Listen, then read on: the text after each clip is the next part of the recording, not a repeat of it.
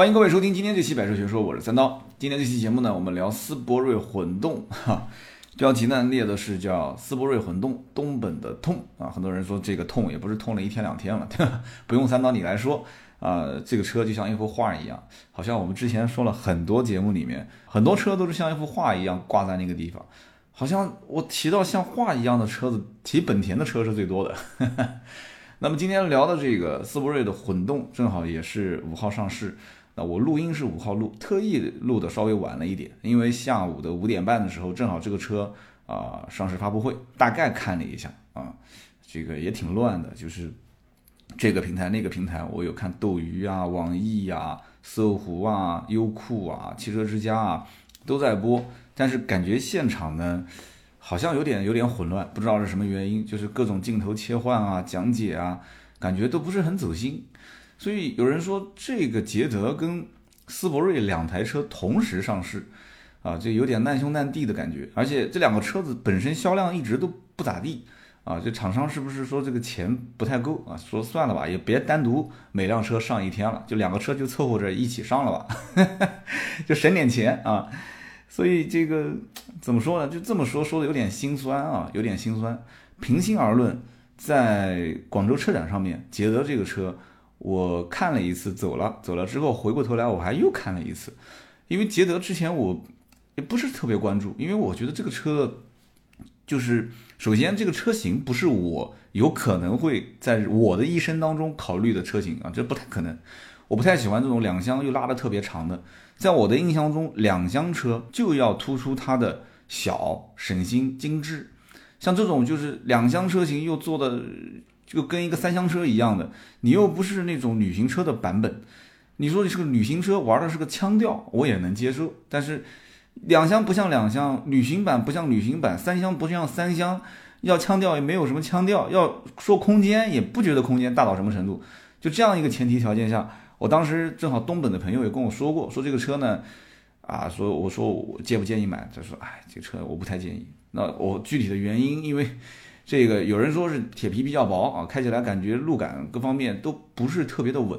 我说这也不是捷德一辆车，我还帮他说好话。我说这日本车不都是这样子吗？对不对？地上小石子吧嗒吧嗒弹的感觉就感觉要击穿了一样。下个雨的时候，天窗上面噼里啪啦直响。我说这车飞度不都一直这样吗？还不是卖的挺好的吗？呃，东本的兄弟当时跟我聊天的时候，就闲侃闲聊的时候，我说这个不是一辆车的问题，本田的家族的车型大多都是这样啊，漆面比较薄。啊，漆面比较薄，然后感觉开起来路感没有那么稳，但是就是省油啊，不容易坏啊，哎，很多人就喜欢，对吧？就插一句话说捷德啊，网上呢也有人说说这个捷德啊也很有意思，这个之前就传言说要上 1.5T，1.6 排量减半的时候死憋着不上，结果好了，2017年一月份的时候购置税涨到百分之七点五，它上市了。哎呦，这真任性啊！这本田厂家太任性了，这个我佩服啊！这握个拳，真的佩服，对吧？就不知道是什么原因啊，不知道什么原因。就一六年 购置税减半都卖的那么火，我曾经一六年的总结的时候给了一个数据嘛，就是一六年是截止到九月份嘛，整个一到九月份百分之七十的啊这个乘用车的销量都是在一点六排量以下啊，结果他没赶上这一波啊，现在说购置税上涨的时候，一月五号。说一点五 T 上市任性啊任性啊，好歹还有百分之二十五的优惠呢啊！我再帮他说一句好话啊。那么关于捷德这个车呢，我再说一句，这是我自己分析的啊，因为这车刚上市，所以网上的相关评论还没有。这个车的定价特别有意思啊，大家可以看，捷德一点五 T 的入门定价是十五点五九万，大家也都很清楚，这车的发动机啊一点五 T，然后 CVT 的变速箱。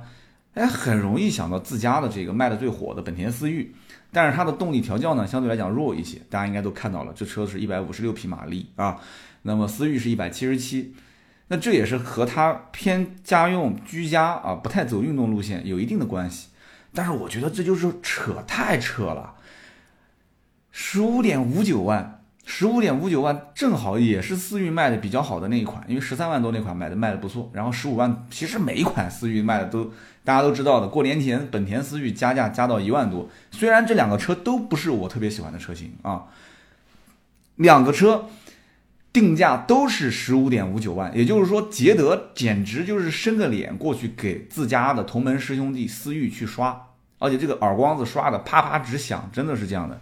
一个两厢车跟一个三厢车定价，而且这个三厢车它还是自家卖的最火的，家里面的头牌思域，头牌是两块钱的厂子，结果你你这个不是头牌，你你也挂两块，哎呀，我真的不能急了这。你凭什么挂两块呢？对不对？有这个资格挂两块钱的牌子，对不对？就是懂的就听得懂啊，听不懂就算了啊。你说捷德一十五点五九万，思域十五点五九万，拉出来之后，且不说两个车子是两厢车跟三厢车的区别，因为中国老百姓都喜欢买三厢车，你说。车身长度比它长一点吗？轴距比它长一点吗？还是说造型比它更有优势？就是特别有意思，我就看不懂定价。你哪怕稍微你定的差那么几千块钱，你还可以让有些人纠结一下。哎，他不，他不，他很任性，他就定十五点五九万，一毛钱都不差，跟思域十五点五九万。所以我就他可能也是算定了思域要加一万块钱是吧？啊，这样算起来那是的，那思域是十六点五九万，对吧？思域加价嘛，对不对？啊，那看来这个样子，思域加价，这个明年我还说三月份左右可能 开始要进入一个缓和期，看这个样子，明年六月份之前也这个加价也也也也好不了了啊！本田思域十五点五九直接能把捷德虐成渣啊，就是在配置方面啊，动力什么都不说，外形什么也不说。就光是配置直接略成渣，你就不讲了，自己上网搜一下，太多了，对吧？全液晶仪表盘，对吧？它还是脚刹，人家好歹还是一个电子手刹啊，它是脚刹。我的天哪，我就简直不敢想象，它怎么有自信定到十五点五九的，我真的是。唉，真的是我想不通啊！LED 大灯也没有，还是个卤素灯，两眼也无神。人家为什么思域卖的好？LED 大灯，然后大屏幕、GPS 导航、DA 屏这些东西都有。捷德到此为止啊，就说那么多，其他不说了。你爱买，有情怀，特别喜欢，新车上市看了广告一时冲动，你去买吧。反正这车将来肯定要降啊，就是会冰火两重天。这车一旦降了，哎，它降个一万、一万五、两万块钱，然后跟本田思域那边还在加，两边之间拉开个两万多的差距，哎，有可能。哎，有可能有的人想说，反正不都是一点五 T 吗？对吧？不都是一点五 T，不都是 CVT 变速箱吗？对不对？那我就觉得这车挺好看的，两个车好歹，对吧？那个我等个三个月还不一定能拿得到，还要加一万块钱，这车不用加钱，还让两万，让一万，算了算了，买个捷德吧，对吧？就让思域成为我的梦中情人啊！就像那句话是这么讲的嘛，对吧？婚姻就是找一个自己需要的人啊，爱情就是找一个自己想要的人。哎呦，我的天！这个不能说太多啊，就我们继续往下聊。这个再聊多就聊人生了啊。呃，讲今天的斯铂瑞混动。讲到斯铂瑞混动的时候，我觉得真的厂商在斯铂瑞这么多年啊，斯铂瑞这么多年一直从上市到最后卖不好，到快要停产，然后到后来一四年的时候想到说，哎，我是不是应该稍微改变一下啊，拉个长，然后呢，车身长度、轴距全部变化，然后加点配置。开始反思的时候，结果你根本就没看到网上的那么多声音吗？对不对？车身长度、车的配置，这是本田斯铂瑞的所有车主就是想买又又不愿意掏钱的这部分人比较纠结的问题之一。但是不是所有，这里面存在的问题很多啊！有人讲说这车就是因为运动不像运动，这个家用不像家用，加了长之后，加了配置之后，更多的人会认为说。那这个车跟雅阁就更纠结了，到底是买雅阁还是买斯铂瑞呢？对不对？有的人觉得满大街跑的都是雅阁，哎，我就不太愿意买这个车，我就觉得开个斯铂瑞小众一点啊，有文化、有内涵、有逼格。但是呢，很多人又一讲了，说二点零这整整个就是换个名字，没什么区别嘛，对不对？那你就买二点四，对吧？二点四好歹有一个这个八速的 DCT 啊，就号称网上吹的特别牛逼的那个啊液力变矩器的八速双离合啊，就各个车评人只要一提到这个车，肯定会说。这个百分之百是要讲到这个东西的啊，叫做带液力变矩器的八速双离合啊，说白了什么意思呢？就是能相应的让这个双离合器的顿挫感啊弱化，让它开得更平顺、更舒缓一些。但有人想说，这个东西我要它舒缓干什么呢？我开一个运动型的车，不就是要梆梆梆，每次换挡的时候那种，对吧？就是后脑勺撞击撞击这个椅背的感觉嘛。所以这东西你别说，真的是这个一句话啊，嘴皮子上下翻，两个讲法。本田的思铂睿的 Si 的版本啊，我曾经出过一个视频，当然了，我做视频没有什么经验，当时也没稿子，就是随便说说，随便聊聊，大家也可以在网上啊，就当着闲来无事看着玩。当时的思铂睿的 Si 的版本，其实我打心底里面我没觉得这个车有多运动。虽然有很多人说思铂睿这个车本身就是一个很脑残的设计，把所有的最顶配的配置啊，包括这一套运动的套件，只安在 SI 的版本上。就一开始很多人会认为说，哎，你这个叫 SI，那肯定是在动力调教方面，对吧？有一些区别，就是说可能你的变速箱、你的发动机各方面是有特别调教的，最起码在参数上，百公里加速啊，各方面你肯定是有不一样的地方。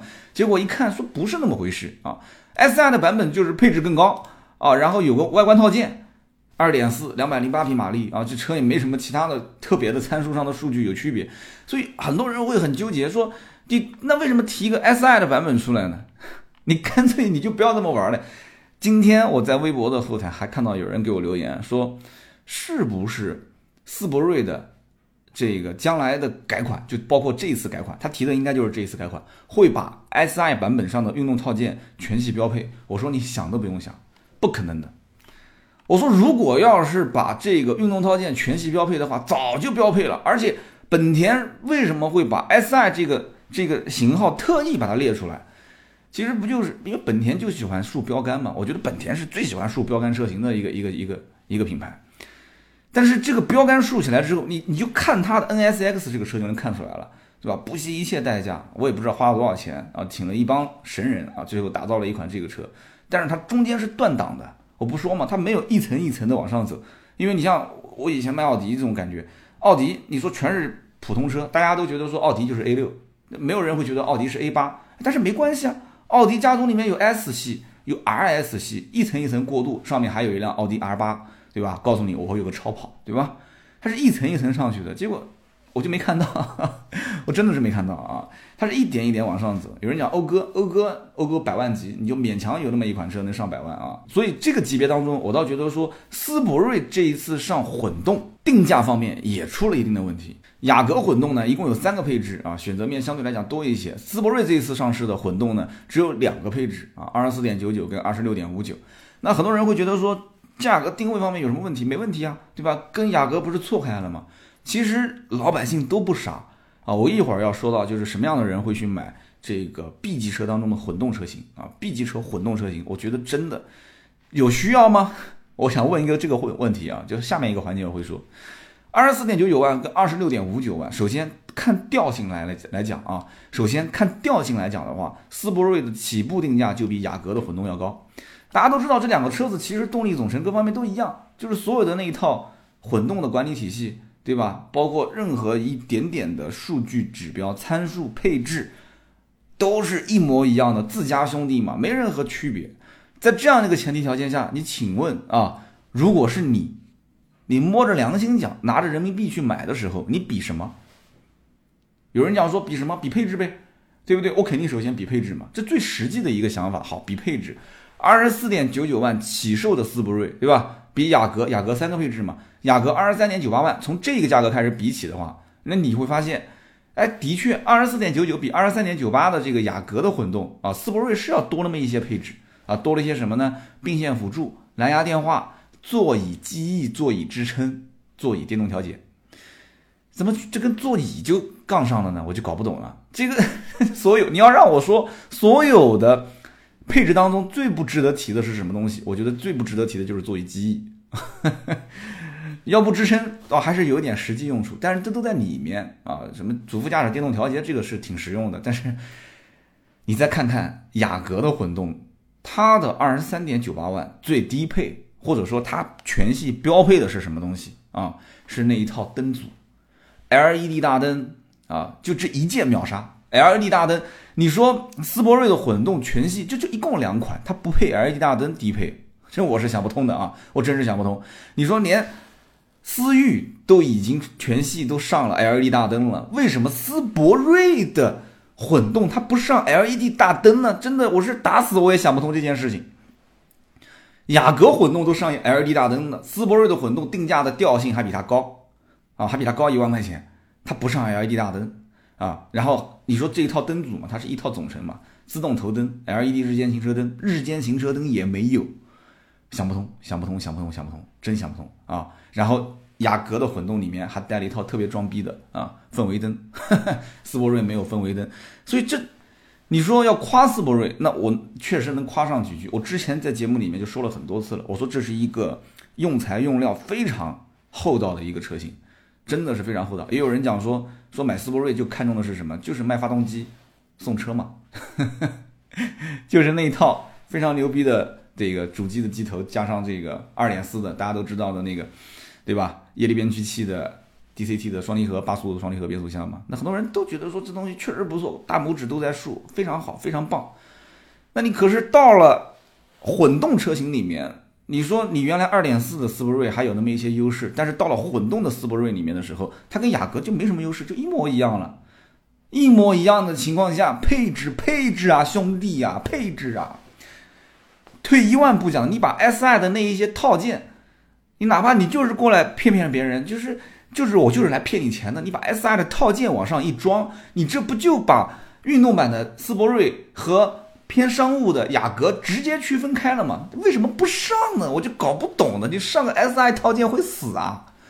我真真的想不通这件事情。你很多人真的提到斯铂瑞，肯定是必提 S I。换句话讲，N 多人其实看中斯铂瑞就是看着 S I 走的。对吧？我以前我讲过嘛，网上也有很多段子就这么说嘛，说叫做普通版的斯铂瑞太丑，SI 版本的斯铂瑞太贵，就这个看看老百姓的心声再来卖车好不好？我真受不了了这个事情。然后接着往下讲，雅阁混动中间还有一个版本啊，是二十五点九八万，这个就不说，这个跟这个斯铂瑞二点二十四点九九万，这个跟斯铂瑞二十四点九九万配置差不多，二十四点九九万的配置还是那套。大灯的这个灯组啊，包氛围灯这些都没有。然后呢，二十五点九八万不是比它贵了将近一万块钱吗？多了一个十八的轮毂，然后内外后视镜的防眩目、感应雨刷。这个版本雅阁其实卖的也不咋地啊。那么再往上看，大家都喜欢这么比，就是低配比低配，顶配比顶配。顶配的斯铂瑞价格没有雅阁的顶配啊，就是混动版本啊，没有它定的高。一个是二十六点五九万，因为它一共两个配置嘛，对吧？然后雅阁的顶配是二十七点九八万，有人说这差了一万块钱啊，这差了一万三千九，差了一万三千九，差什么东西？我来看看值不值啊？大家可以看看，因为两个车基本上都一样嘛，一万三千八哦，听好了，十八寸的大脚，前排通风座椅，日行灯，刚刚都说了，就这些东西，因为现在这个顶配的斯铂瑞也有 LED 大灯了嘛，这就不说了嘛，啊，日行灯是没有的，然后多出了什么啊？转向的辅助灯，感应雨刷器还是没有感应雨刷啊？这感应雨刷十几万的车上都有，它没有。啊，后排的侧面的啊，后排的遮阳帘，侧面的遮阳帘，包括车道偏离预警、主动刹车辅助啊，也叫是就是主动安全辅助驾驶嘛。然后 ACC 自适应巡航，哎呦，我就想不通了，我就真想不通了。这些东西，特别是最后三样，车道偏离预警、主动驾驶辅助啊，包括自适应巡航这些东西，就这三样，我可以这么讲，分分钟就没有人再去选斯铂瑞的混动的顶配了。我可以负责任的讲，就不看什么十八寸的大脚前排通风座椅这些东西都都不看，最后三样东西直接秒杀，一万三千九，差这一万三千九吗？对不对？都已经买到二十六万多了，差这一万三千九吗？再讲一句话，之前其实有很多人觉得，哎，雅阁混动是不是哇一个提不到车，对吧？某些车评人当时甚至还要再加点钱才能提到。我当时在节目里面我也提到过，混动但凡是混动车型加价的都是操蛋。再往后走，一定是让，而且让得很凶。本身你想，现在日系车在做什么？日系车在做二次定位，就不对标那些德系品牌了。而且这些日系本身是有很大的野心的，混动还看不出来吗？就打麻将一样的，对方手上就剩那几只牌了，你随便你随便算算都知道，你你出什么？你最起码你不知道出什么牌，你知道出什么花色会出冲吧？对不对？会打麻将的人稍微懂一点，嗯，你对方就是做。做饼子还是做腕子，你就不能再出饼子和腕子了，不就很简单的道理吗？我不会打麻将，但是我突然想到这个，我就说了，混动现在是战略车型，这种车怎么可能它不想卖好呢？虽然说雅阁现在的混动卖的一般般啊，但是也把凯美瑞的混动吃了不少客户过来了。在这样的一个前提下，你知道现在雅阁混动什么行情吗？优惠两万，所以斯铂瑞的混动上市也很有意思。雅阁加钱的时候。啊，当然了，我不知道他给不给上市。我总觉得东本跟广本这两家啊，东本有点就是没有底气，而且我感觉广本的领导一直在给东本的领导打招呼，就是说，哎呀，你们就我赚的钱是不是带你们分分？我觉得不可能啊，这一个是在武汉，一个是在广州，这怎么可能分？就是我感觉就东本就一直是，就是别人都已经怎么说呢？就是别人过来就吃流水席，大家都吃过吧？就是前一桌子人都吃完了，抹着嘴走了，后面人过来就是扫扫盘子这种感觉。我感觉东本一直干的就是这件事情，就很明显，就这个定价，我觉得只要稍微有点智商啊，没有什么情怀可说的这些人，大部分都直接倒戈雅阁混动了，谁去买斯铂瑞混动啊？所以在这样一个前提条件下，我真看不懂啊！斯铂瑞真的是有，我不说有一万种方法，起码有十种以上的方法是可以让自己的销量往上，不讲说跟雅阁一样，至少过五千吧。我觉得是没有问题的。我曾经还开过一次玩笑，我说把思铂睿这个车啊，也别放在本田卖了，直接丢阿库拉，直接放讴歌。反正很很多国家不都是这样吗？本田的标、讴歌的标换着开。你要知道，这车你天生也是这个价格，对不对？二点零直接停产不卖了，卖什么二点零的斯铂瑞啊？直接就卖二点四的斯铂瑞，SI 的套件从下到上，低配到顶配全部给它上了，不就行了嘛？对不对？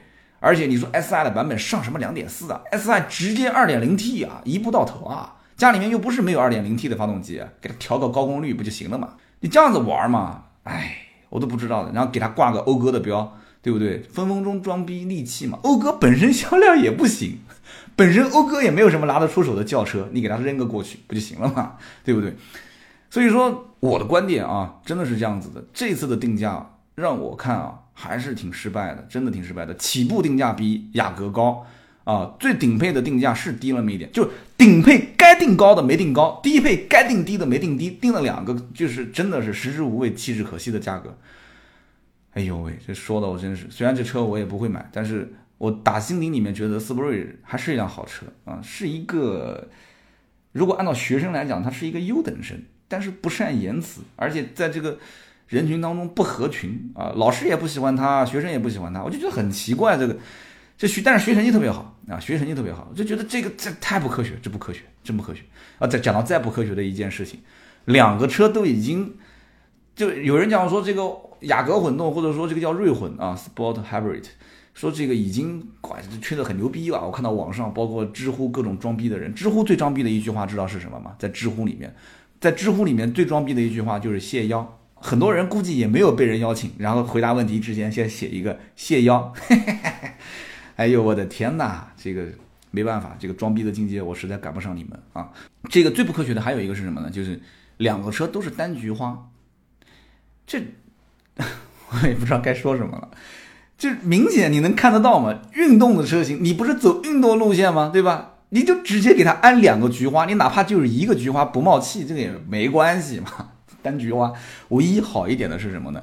啊，斯铂瑞的那个菊花有一个，我讲菊花就是排气管有一个镀铬，雅阁的那个连镀铬套筒都给省了，就直接一个铁皮子挂后面啊。嗯，这个我真的这个快三十万的车了，你还给我整这个，这不科学，太不科学。我们接下来聊一个观点啊，大家都知道三刀的三刀的节目里面，我们就不说那些什么这些什么混动啊这些科技，改天这个车子到了。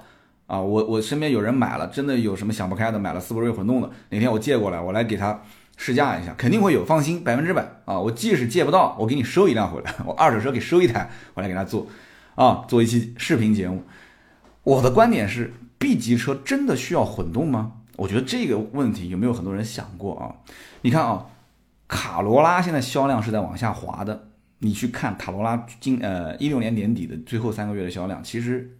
没有以前那么好啊，但是卡罗拉的混动啊，包括雷凌的混动的销量是在往上升的，这说明一个什么？就说明在这一个价格区间的人，就是 A 级车的消费，或者说紧凑型车，家里面第一辆车，就这部分人群对于混动的概念开始有了一个冰山融化的过程，就大家开始慢慢慢慢的有接受它，就说哎，这个省油啊，这个是不是开起来就。啊，这个逼格更高一点，对吧？你看我的丰田跟你的丰田就不一样啊，我这是 hybrid，哎，老王你这个跟我不一样啊，我这个环保理念先行，对吧？我有品位、有文化、有内涵啊，我还比你贵，对吧？你那个卡罗拉你低配，我这我混动啊，这你看啊就不一样。同样是紧凑型 A 级车，那我这跟你不一样，我跟你两个思想层面啊。但是你想想看，B 级车真的需要混动吗？我们再把 B 级车的人群再细分一下。啊，我们就不说开 B 级车是什么人啊，上班的小白领，还是这个创业的小老板，还是这个中年大叔，这些我们都不谈啊，就各种各种画像都有。说实话，我身边开凯美瑞、雅阁、天籁、帕萨特这些人，什么样都有，真的。九零后少一点啊，这可能就 可能八零后吧，可能八一呀、八零啊、八二、八三，这个往上甚至五五零后也有，就很多都是以前甚至开老雅阁换新雅阁都有这种人。但是我不去做客户的画像，而是去分析他们的一个共同点是什么。其实你会发现，雅阁、凯美瑞、天籁也好，甚至包括帕萨特这些，我们不说，我们就是说日系的三剑客啊，日系的这三辆车子里面，真的是最低配的卖的最好，真的是最低配的卖的最好。那为什么会这样子呢？一句话就能说清楚了。他们需要的是什么？他们需要的是尽量花少的钱去买到一个有面子的车啊。二点零的雅阁够了，对不对？有很多人说雅阁卖的最好的是哪一款？十七万九千八的舒适，十八万九千八的精英这两个版本啊。那有人想说不对啊，雅阁最便宜的不是那个十六万九千八有一个版本叫什么舒享版吗？对不起啊，对不起，你去 4S 店问问，那个车长期没货啊。你要订车啊，你就多交定金，然后帮你去订，也不知道什么时候有货。而且换句话讲，幺六九八的那个版本的最低配最低配的二点零的雅阁。即使有，你应该也不会买。为什么？钢轮毂连铝合金轮毂都不是，起码开 B 级车人要的一点尊严都没有。有人讲说回去换呗，真的要是回去换四个轮毂，那还不如买十七万九千八。所以你看啊，雅阁除了低配二点零的这个版本卖得好以外，接下来卖的最好的就是最贵的那个版本。接下来卖的就是最贵的那个版本，二点四的顶配。你不要不相信，不信上网你去查，二点四至尊版啊，二十三万七千八，真的是这样子的。所以你会发现。真正开 B 级车的人，他是分两种的，一种，他是纯粹是需要一辆 B 级车，但是呢，对动力没什么要求，啊，他就要的它的空间，要的它的品牌，要的它的口碑的美誉度，这辆车要尽量的省心、耐用啊，好保养、好维修，对吧？开出去毕竟是辆雅阁，反正谁认识呢？对不对？反正这高配低配你也不知道，反正就是辆雅阁，有空间、实用，对吧？好保养。这是低配为什么好卖？其他一样啊，包括这个天籁、凯美瑞都是一样，最低配都好卖。那么为什么有人买顶配呢？这就说明有一部分的用户他已经是 C 级车的用户，或者说是准 C 级车的用户啊，他已经可以够得上 BBA 的那些品牌的车型里面了。甚至我曾经开玩笑讲，开雅阁、凯美瑞顶配的这些人，真的比那些开奔驰、宝马、奥迪的人有的都有钱。有的老板真的这个，那真的资产哈哈，那房子在南京都是十几套啊，最少都是几套啊。那工厂那都是一百来号员工，然后这个老板开一个凯美瑞、雅阁和天籁，这个太常见了。但是他这个车是顶配啊，他这车是顶配，很实用啊，对不对？这个二点五的凯美瑞，二点四的雅阁，对吧？配置又是顶配，就天天开着往高速上跑，没事出去。对吧？跟人吃个饭、接个待也没什么掉份的，所以这部分用户已经是准 C 级，或者说就是 C 级车的用户了。但是他因为各种原因，啊，可能是因为低调，可能是因为个人的职业身份，可能有些银行的人啊，有一些这个跟政府打交道的一些人，他就是因为各方面的原因，社会地位、工作环境，它就停留在了 B 级车的消费群体里面，有这一部分人。所以说混动。在这个级别里面，真的需要吗？我有的时候我在反思这个问题，真的需要吗？它的价格正好是切入到了，就像我刚刚说的，就是那一部分已经可以消费到 C 级车的人了。但是已经可以消费到 C 级车这部分人，他回到了这个位置去消费 B 级车，他真的需要一辆混动车吗？你说混动车省油，你看雅阁一直打的都是省油、运动、省油和运动。我告诉你，正好就不是这一部分人最看重的，所以你看现在卖的不好，这车卖的不好。网上所有的汽车编辑都说这车四点五的油耗，四点三的油耗，哎，怎么样？怎么样？怎么样？对不起，真的能花得起二十多万买这个级别混动的老板，根本不会看油耗这件事情。要啥油耗啊？要啥油耗？对不对？人家的消费能层次就已经可以上 C 级车了，这你就省那点油，缺你那点油钱吗？这是一个问题。第二个，你说运动哦，动力输出直接就叫运动了，谁心里面不清楚呢？开大车，一个五米的车。出去你能运动成啥样子？你告诉我啊！你能运动成什什么样子？我天天带几个老板出去吃个饭、喝个酒，我还要啥运动啊？